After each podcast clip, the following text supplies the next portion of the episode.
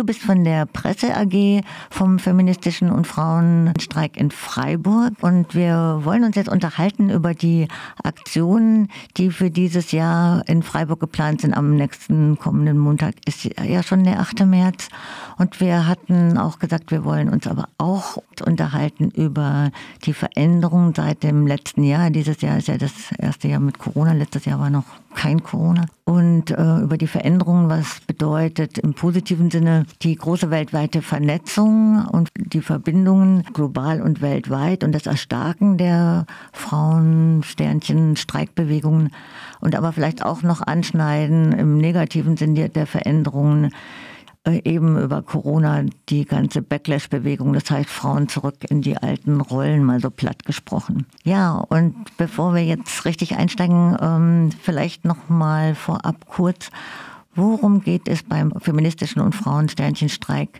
Was ist die Kernaussage? Also die Kernaussage des feministischen und Frauensternchenstreiks ist eigentlich, dass wir zum bundesweiten Streik auffordern und unsere bezahlte und unbezahlte Arbeit, das heißt Haus- und Sorgearbeit niederlegen, um deutlich zu machen, was strukturelle Probleme sind und wie wir uns erhoffen, dass die Gesellschaft organisiert sein soll. Also ihr habt eine ganz grundsätzliche These, dass ihr auch sagt, die Krise steckt im System, zusammen gegen Patriarchat und Kapitalismus. Das steht bei euch im Aufruf auch drin, gell? Also ihr setzt so ganz grundsätzlich an. Ja, genau. Das ist unser bundesweiter Aufruf, da wir auch bundesweit vernetzt sind und unter diesem Slogan quasi agieren wir. Hm. Vielleicht mal nach Freiburg. Was ist denn geplant jetzt für den äh, kommenden Montag, den 8. März? Ähm, geplant sind diverse Aktionen. Wir haben auch im Voraus versucht, viel zu mobilisieren dieses Jahr und da den Fokus drauf gelegt und hatten diverse Infostände, einmal im Uniklinikum, am St. Marienhaus und auch auf dem Platz der Alten Synagoge, ähm, einfach um Streikgründe zu sammeln und Menschen zu fragen, wieso sie auf die Straße gehen würden. Und konkret geplant ist einmal am Vorabend, also am 7. März, eine Gedenkkundgebung um 18 Uhr auf dem Niunamenusplatz, also dem ehemaligen Augustinerplatz, der letztes Jahr umbenannt wurde, wo wir ermordeten Frauen und queeren Personen gedenken wollen und einfach ein Zeichen setzen wollen gegen Formen der Gewalt und an Feminizide erinnern. Feminizide bedeutet, ähm, bedeutet Morde aufgrund von Geschlechtsidentität und möchten so unsere Verbundenheit ausdrücken. Da kommen wir vielleicht später noch dazu. Ein ganz großes Thema auch weltweit äh, die Kämpfe gegen Femizide. Ja, genau. Ähm, am 8. März selbst äh, wollen wir dann einmal von 11 bis 14 Uhr ähm, auf den Rathausplatz aufrufen. Da wird es von der Initiative Platz für Sorge ähm, diverse Aktionen geben.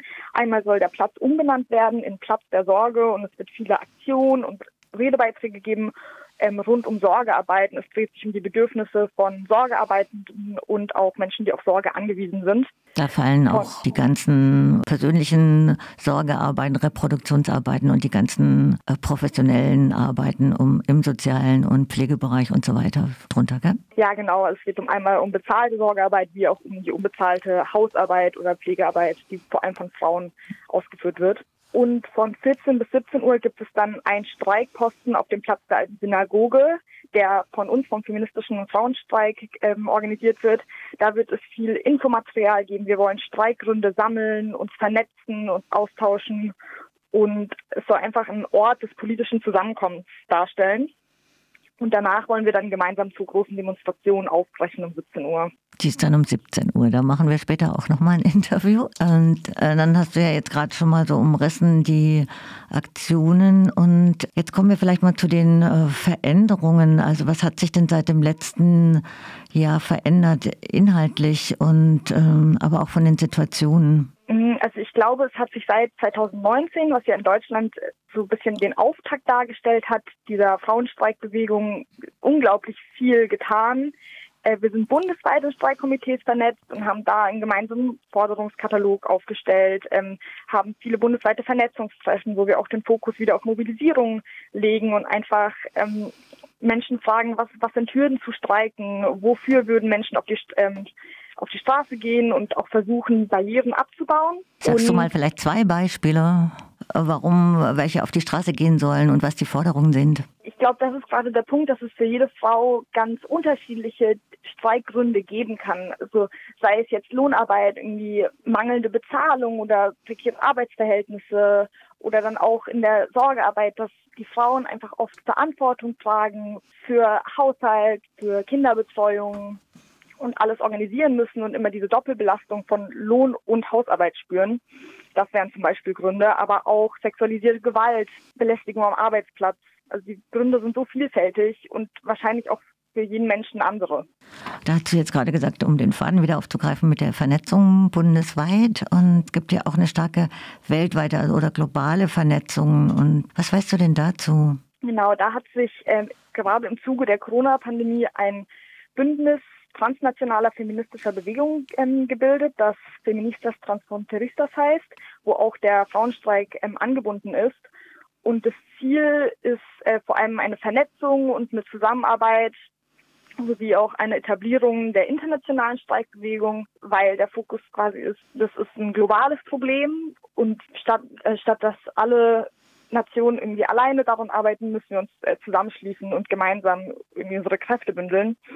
Und da wurde auch ein Manifest zugeschrieben, was so ein bisschen aufzeigen soll, wie man vielleicht gemeinsam heraus aus der Corona-Pandemie kommt und neue Formen des Widerstands etabliert. Weißt du was Konkretes aus dem Manifest? Ja, genau. Da werden zum einen viele Gründe gesammelt, wieso die Corona-Pandemie nicht alle gleich trifft.